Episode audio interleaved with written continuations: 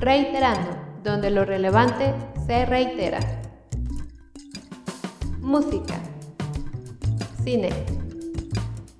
Literatura. Cultura popular. Bienvenidos.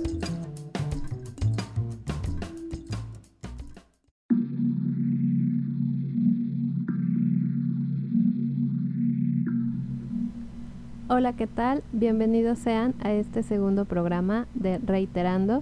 Mi nombre es Rebeca M. Aragón, me acompaña Adolfo Núñez. ¿Cómo te encuentras, Adolfo? Hola Rebeca, muy bien, eh, muy contento de poder hacer ya este segundo programa. Que bueno, este segundo programa decidimos hacerlo sobre dos series que pues son consentidas en este programa de entrada. Y bueno, son dos series que quisimos hablar sobre ellas porque encontramos algunos puntos en común. Nos parecen también series muy poco convencionales, muy atípicas. Y bueno, de eso es de lo que les vamos a hablar el día de hoy. Nos referimos a las series de Dark y Twin Peaks. Encontramos similitudes en las series, pues bien por lo que mencionas Adolfo, que son narrativas que se encuentran fuera de lo convencional en cuanto a la narración de, de series de televisión y a que son breves, o sea, ambas constan nada más de tres temporadas, por ejemplo, y pues que comienzan siendo como un policíaco, o sea, ambas empiezan con un crimen con la búsqueda de resolver un crimen y terminan volviéndose algo más que ese misterio policiaco. Y también cada una a su manera hace uso de símbolos, tanto de valor universal como de símbolos que crea la misma serie para que de ahí se acargue un significado.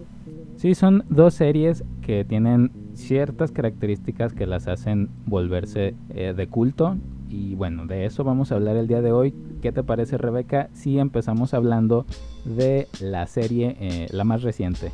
Excelente, entonces hablemos de Dark, esta serie que empezó en el 2017 y acaba de terminar hace aproximadamente un mes, en el 2020. Sus creadores fueron Baran Bo Odar y Jan Jeffrise. Ambos fueron guionistas y directores de todos los capítulos. Los, los protagonistas de la serie pues fueron estos jovencitos alemanes de nombre Luis Hoffman y Lisa Vicari. Y pues como mencionábamos, una de las características de esta serie que comparte con la siguiente es esta brevedad. ¿Qué nos podrías decir tú al respecto, Adolfo? Sí, pues hablando de lo que es la brevedad de la historia, esta producción fue previsualizada desde un inicio como una miniserie. En sí, desde que inició la serie como tal, ya se tenía previsualizado su final. Creo que esa es una de las razones por las cuales la serie funciona tan bien. Si bien la historia va creciendo, es decir, va de menos a más, realmente se siente que no se está forzando ningún argumento, ningún conflicto. Conforme avanza la serie, conforme van avanzando las temporadas, se va volviendo una historia muchísimo más ambiciosa, pero que siempre va en un camino concreto, ¿no? Los personajes siempre van en, en un fin en común que ya está preestablecido desde un inicio. En ese aspecto, la narrativa de la serie se encuentra llena de detalles dentro de las mismas historias de los personajes que que cuenta. Siendo así, pues ya dado a que la serie ya llegó a su final, pues creo que podemos decir que el 99.99 de los misterios que plantea se resuelven. Digo 99.99 porque seguramente ya algunos de ustedes la vieron más de dos, tres veces y ya se dieron cuenta de que hay algunos detalles que no terminaron de embonar, pero pues bueno, los creadores siguen siendo humanos y se les pueden seguir escapando alguna que otra cosa. Sin más, cabe mencionar que la primera temporada consiste de 10 episodios, la cual fue estrenada el primero de diciembre del 2017. Y es a partir de aquí desde que, como les mencionábamos, empieza con un misterio que parece ser más bien un policíaco por la desaparición de un niño. Pero como cada vez la serie se va ampliando, no nada más en el aspecto de ir conociendo a más personajes, sino en cuanto al imaginario al que invita a formar parte al espectador, que pues son los viajes en el tiempo, ¿no? Y cómo dentro de cada historia de los personajes pues este, se va descubriendo capa tras capa de, de secretos y también de generaciones y es algo que te deja inevitablemente picado en espera de ver qué es lo que sigue. Posteriormente la segunda temporada se estrena en junio de 2019, consta de 8 episodios y pues precisamente se vuelve cada vez más claro, más comprensible el tipo de lenguaje que maneja la serie, la lógica del propio universo y se van profundizando lo que son los personajes. Aquí ya entendemos más a profundidad cuáles son sus motivaciones, qué es lo que los impulsa a tomar determinada decisión y la manera en la que estas decisiones tienen repercusión en el resto de la historia y en el resto de los personajes.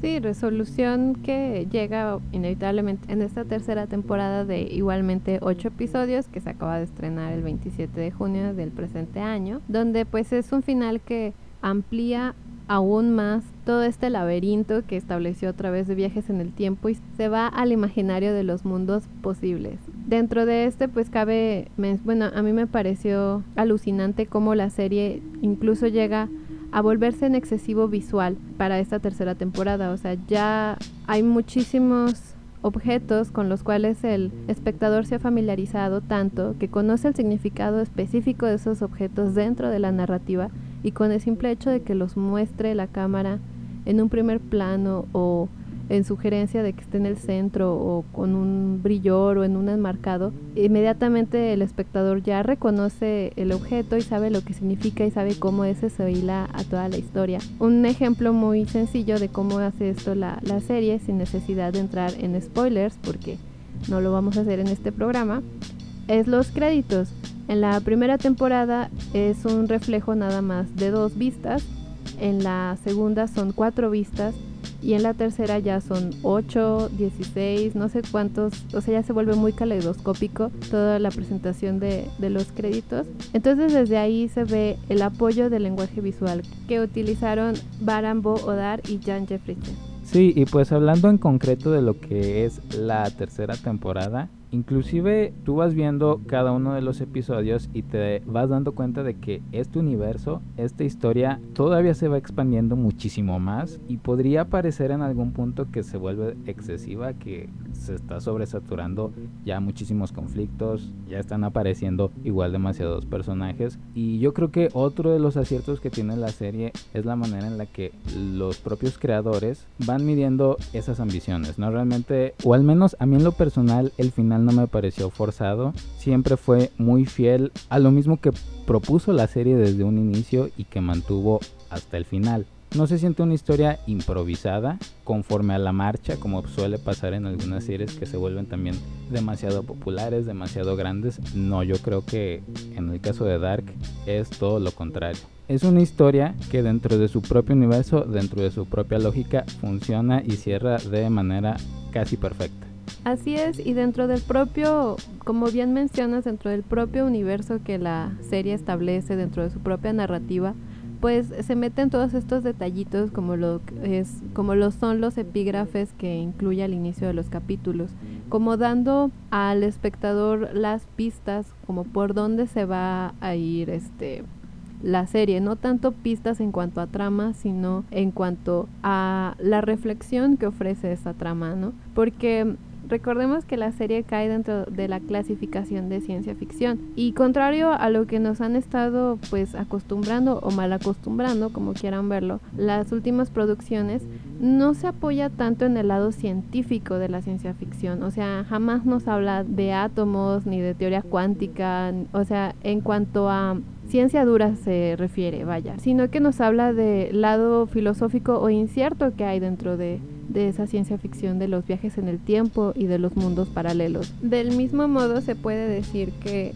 lo que ayuda a, que el espectador se sumerja por completo en, en la narrativa que propone la serie pues son los símbolos que utiliza de valor universal, más allá de los que la misma serie genera. Estos símbolos de orden universal pues son el resultado de una ardua investigación que se nota que realizaron Brand, Bo, Odar y Yache Frise, puesto que no son símbolos que se manejan más, bueno, algunos sí son símbolos que se utilizan en la cultura popular, como la serpiente que se come la cola, por ejemplo, pero hay otros que sí van un poquito más allá, como eh, el discurso que se utiliza para esta organización que es Sigmundus Creatus Est y la otra que surge, que no les vamos a contar, que son símbolos que surgen de verdad de una investigación dentro de este ámbito filosófico que más que viajes en el tiempo, es la onda de la creación de mundos como tal.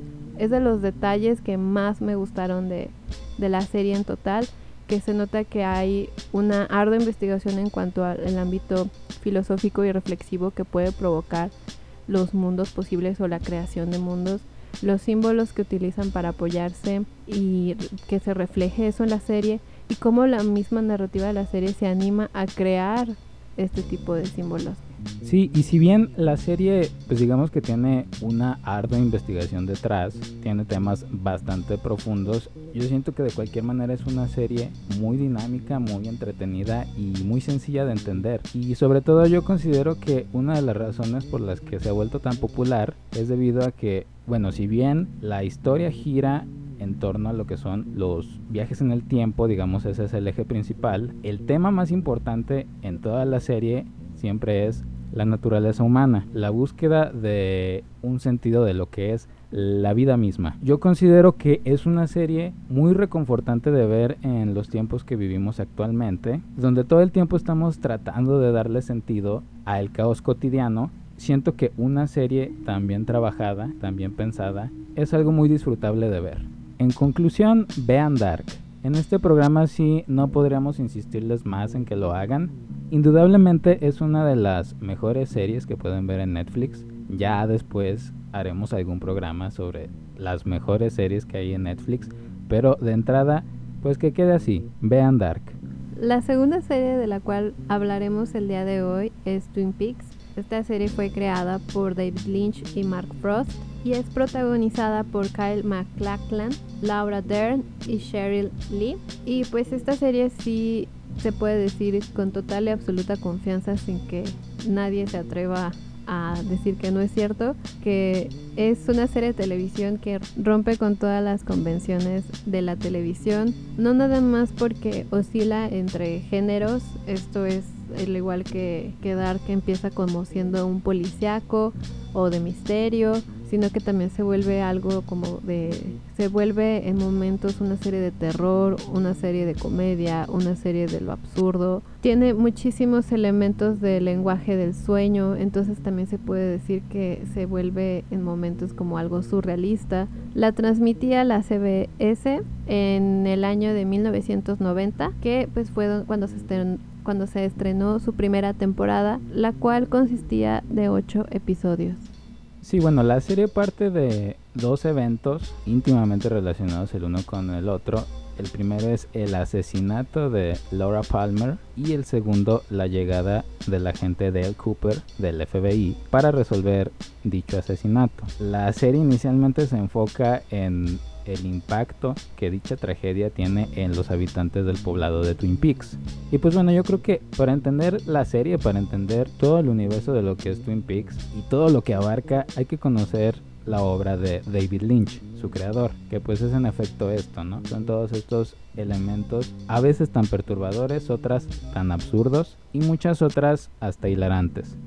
Sí, bueno, es dentro de este formato de serie de televisión que David Lynch siento que se da la libertad de explorar como que todos los géneros habidos y por haber dentro de la serie.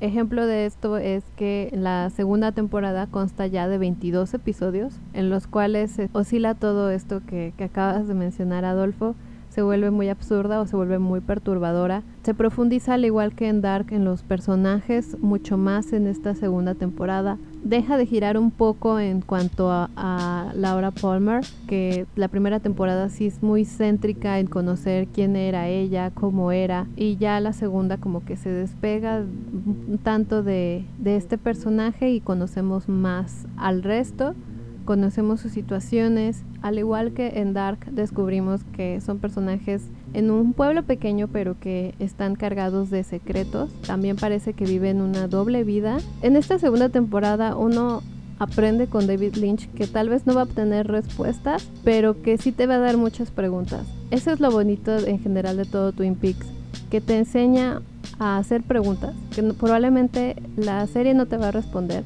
pero que las preguntas están ahí y entonces las posibilidades de interpretación se vuelven múltiples. Sí, y yo creo que en el hecho de que conforme la serie vaya avanzando, te vayas dando cuenta de que realmente las respuestas que tú esperas tal vez o tal vez no se lleguen a resolver, es lo que también la vuelve una serie tan fuera de lo convencional. Independientemente de esto, al momento en el que fue lanzada la segunda temporada, la CBS consideró que pues, no valía la pena continuar con la historia. Así que cuando la serie terminó con un final abierto y sumamente impactante, pues fue verdaderamente lamentable para los fans no saber cómo se iba a resolver la historia. Más allá de esto, en mayo de 1992, en el Festival de Cine de Cannes, David Lynch presentó una película enfocada en los mismos personajes de Twin Peaks que se llamó Twin Peaks Firewall With Me. Esta película en lugar de responder las dudas que teníamos sobre la serie, continuó plantando todavía más, ya que se trata de una precuela. Aquí nosotros conocemos a los personajes en su etapa previa a que la serie comience. Yo consideraría que el mayor aporte es que continúa expandiendo el universo, el imaginario y la lógica tan rica de lo que es Twin Peaks. Al pasar de los años, se fue generando de manera muy fuerte el rumor de que David Lynch deseaba continuar con la historia de Twin Peaks y fue finalmente en el año de 2017 que estrenó la tercera y última temporada, que constó de 18 episodios. Los primeros dos fueron estrenados de igual manera en el Festival de Cine de Cannes, siendo históricamente la única ocasión en la que una serie ha tenido un estreno en dicho festival. Y es con esta tercera temporada que la serie finaliza y para sorpresa de nadie, igual el final es muy abierto. En esta temporada se plantean muchas más dudas que respuestas también, como ocurre con la película, a pesar de que sí es una continuidad de la segunda temporada. El detalle es que pues hizo uso del tiempo que había transcurrido sobre los actores y a partir de ahí fue que volvió a mostrarnos el pueblo de Twin Peaks pero pues con estos personajes ya envejecidos, con hijos, o algunos incluso que se mencionaba que ya habían fallecido. Pero como sigue siendo un pueblo pues relativamente pequeño, en algunas zonas sí se muestra que ya está un poco comido por la por la modernidad del siglo XXI, pero que mantiene la memoria de, del terrible asesinato que sufrió Laura Palmer. Y la mantiene por los personajes. Se vuelve una temporada muy extraña, puesto que la narrativa no es para nada lineal. Toca ya temas que se habían sugerido en las otra, en la segunda temporada sobre todo, que pues son temas de los de los dobles, este temas un poquito más universales como la búsqueda de lo imposible, se vuelve también una especie de Bildungsroman, este tipo de novelas que son para mostrar el crecimiento de un personaje a través de varias pruebas. En específico, cuando digo esto me refiero a algo que se menciona mucho que es la rosa azul. Y esta rosa azul, los lectores de Novalis pues sabrán que él llega a hablar de, ella en, sus, en sus novelas como el artefacto mágico que va a llenar de conocimiento al protagonista y pues adivinen qué protagonista la busca o la busca o no la busca también aquí en la serie. Entonces David Lynch logra todo este discurso, logra que todo este discurso tenga sentido por el lenguaje visual que utiliza a lo largo de todas las temporadas y porque no se sale también dentro de esa extrañeza del propio discurso y la propia narrativa que estableció en la primera y en la segunda temporada. Así nos presenta como un lenguaje de los sueños que se vuelve a la hora de verlo un tanto surrealista, pero que provoca emociones en el espectador, al igual que mm, mencionábamos en las temporadas anteriores. Se vuelve muy hilarante o se vuelve extremadamente perturbador. Y mm, eso es algo que brilla muchísimo en la tercera temporada, pero que sí ya viene incluido en la primera y en la segunda. Sí, realmente yo considero que uno de los aspectos más fascinantes de Twin Peaks y por el que se vuelve una historia tan universal es esto que ya mencionaste Rebeca sobre eh, la dualidad, que está visto en el conflicto de los personajes y que no representa otra cosa sino esta eterna lucha entre el bien y el mal. Estos polos opuestos que existen en la naturaleza. Creo que uno de los aspectos también tan llamativos de la serie es la presencia de la electricidad para determinadas situaciones y cómo nosotros precisamente la electricidad la percibimos a través de estos polos opuestos, uno positivo y uno negativo que se retoman precisamente en lo que también mencionaba Rebeca sobre la doble vida que viven los personajes. También pues se habla de literal dobles, dobles malvados como son conocidos doppelgangers dentro de la historia. Y me parece que esta es una de las razones por las cuales la serie, como ya mencioné, se vuelve tan universal y logra abarcar muchísimos más temas. De igual manera, en este campo que mencionas, Adolfo, de los símbolos respecto a, a lo eléctrico y los dobles y todos estos símbolos universales que sabe usar muy bien David Lynch, pues es un ejemplo de cómo es una serie también, al igual que Dark, como lo mencionábamos al principio del programa, que sabe utilizar muy bien los símbolos universales y que sabe crear los propios. Por ejemplo, el que mencionabas de, de la dualidad, de este aspecto de los dobles, o sea, es algo que es un tópico que creo que todas las culturas del mundo antiguas y no tan antiguas han tocado. Es el bien y el mal, el blanco y el negro y puede y por lo mismo puede ser interpretada el espectador la puede interpretar según la filosofía que pues no tanto que le plazca pero sí porque la misma serie no se mantiene nada más en los símbolos occidentales como pueden ser una estatua de Venus o la rosa azul que les comentaba de Novalis sino que llega un momento en el que también habla de de Tibet, de la religión tibetana, de, de, Buda. Entonces es sobre la ventana a que pues uno vea en, los, en todos los símbolos que presenta la serie otro tipo de interpretaciones más allá de las occidentales. Y entonces sí se vuelven símbolos totalmente de carácter universal. Y es precisamente por esto que, además de que ha causado fascinación, como es el caso de Dark también, pues ha causado este, estas ansias de crear como que ensayos y reflexiones respecto a la misma serie. Y en el caso de Twin Peaks, como es una serie pues ya un poquito más grande en cuanto a años de estreno, pues ha llegado a tocar el terreno de los ensayos académicos. Así que ustedes si ven la serie no duden en verla anotando todo lo que les llame la atención, porque es un terreno muy válido tanto para los amateurs como para los estudiosos. En conclusión, también vean Twin Peaks. Vean las dos primeras temporadas, también vean la película de Firewall With Me. Actualmente la tercera temporada es la única que está disponible en Netflix. Existe por ahí el rumor, la teoría de que se puede ver la temporada completa sin necesidad de haber visto la historia previa. A nosotros no nos consta, pero igual si quieren intentarlo, pues adelante. Aunque independientemente de todo, lo repetimos, lo reiteramos, vean toda la serie, vale muchísimo la pena. Y pues bueno, después de habernos tomado el tiempo para darles las razones por las cuales consideramos que estas dos series valen la pena ser vistas, de igual manera nos gustaría recomendarles algunas películas, algunas otras series que nosotros consideramos que bien podrían entrar dentro de el mismo estilo, dentro de la misma singularidad que mantienen las dos series de las que hablamos en este programa.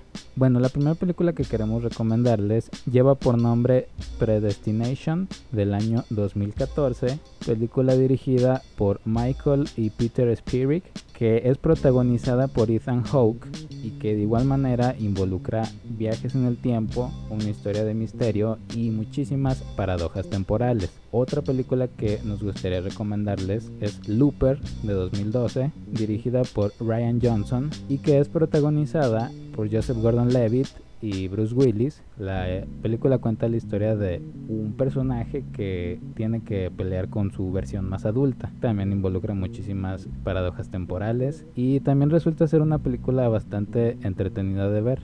Otra película que nos gustaría recomendarles es Primer del 2004. Fue dirigida por Shane Carruth. Esta película igual es sobre paradojas temporales, pero desde una óptica pues bastante sencilla, se podrá decir bastante análoga. Lo particular de esta película es que si ustedes se la llegan a encontrar, Dura entre 40 minutos y una hora. Es muy buena en cuanto a, a lo sencillo que es producir este tipo de ciencia ficción y la reflexión que ofrece también es muy muy buena. Por su parte, pues si hablamos de Twin Peaks, es casi casi obligado que hablemos de las películas de David Lynch. Sí, una de las películas esenciales de David Lynch sería Blue Velvet de 1986 porque tiene todos los elementos de misterio que caracterizan a el trabajo de David Lynch. Al igual es protagonizada por Kyle MacLachlan y Laura Dern. Si quieren adentrarse en lo que es el trabajo de David Lynch en el cine, yo sí consideraría que esta película es imprescindible. Además de imprescindible, considero que es un buen lugar para comenzar a ver a David Lynch comparado a la siguiente cinta que se trata de Lost Highway de 1997. Esta sí yo creo sería como que la última que, que vieran de David Lynch si deciden que sí les gusta su estilo tanto como a nosotros. Porque pues para empezar no sabrá yo muy bien decirles cuál es la trama porque no estoy convencida si sí la hay hace, es muy surrealista, eh, utiliza muchísimo el lenguaje de los sueños, pero no tanto desde la justificación de que se es un sueño, sino que lo hace desde un ámbito de que así es la realidad. Entonces cae también en el absurdo. Eso sí, muy visual, pero vuelvo, esos elementos visuales, esos símbolos, pues pueden ser interpretados de múltiples, múltiples maneras. Y continuando con el lenguaje onírico que caracteriza el trabajo de David Lynch, otra de las películas imprescindibles es Mulholland Drive, por muchos es considerada la obra maestra de David Lynch y que de manera inicial estaba planeada como una extensión precisamente de la historia de Twin Peaks. Conforme David Lynch la fue trabajando, se dio cuenta de que era una historia por completo independiente, pero pues es lo mismo, tiene todos los elementos característicos de su trabajo. Al igual hay un par de series que nos gustaría recomendarles que si bien entran en un terreno digamos más comercial, no se escapan de esa singularidad que caracterizan a Dark y a Twin Peaks. Así es, la primera que recomendamos es Gravity Falls, esta serie animada que salió en el 2012 y terminó en el 2016. Fue creada por Alex Hirsch. Es una serie que fue financiada por Disney, así que próximamente la van a encontrar en el, en el servidor de Disney, Disney Plus. Es una serie muy bella porque apela a todas las edades. Si bien parece que nada más es para niños, también la disfrutan mucho jóvenes y adultos, puesto que tiene un humor muy bello que apela, repito, a todas las edades. La incluimos puesto que incluye también este lenguaje como que de misterio, también hay cuestión de viajes en el tiempo y de cosas raras, fantásticas e inexplicables que pueden llegar a suceder en un pueblo pequeño.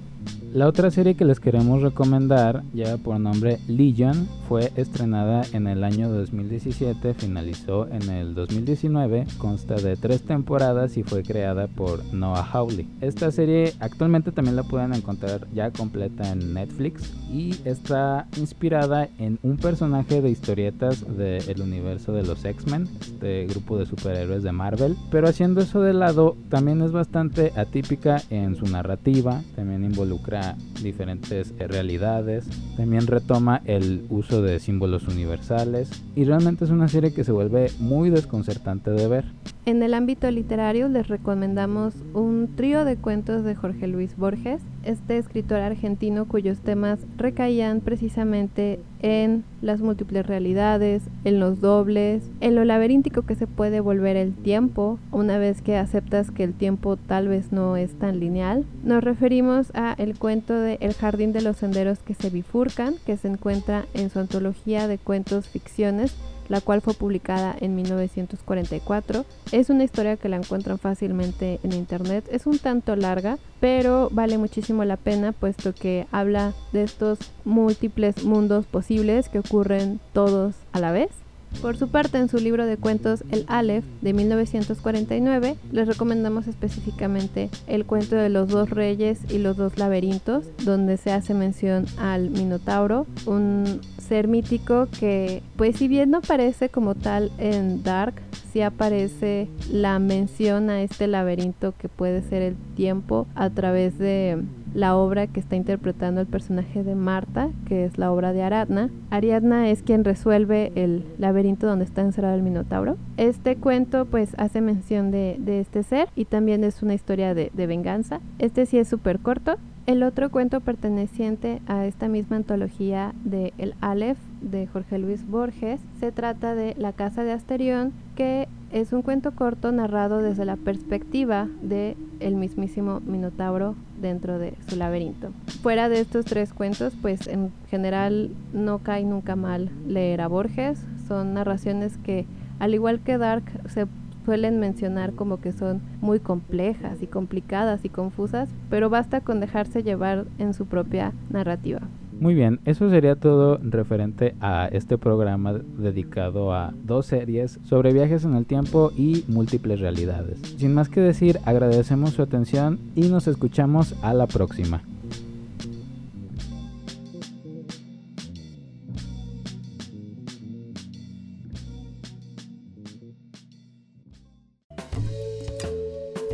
Esto fue Reiterando. Hasta la próxima.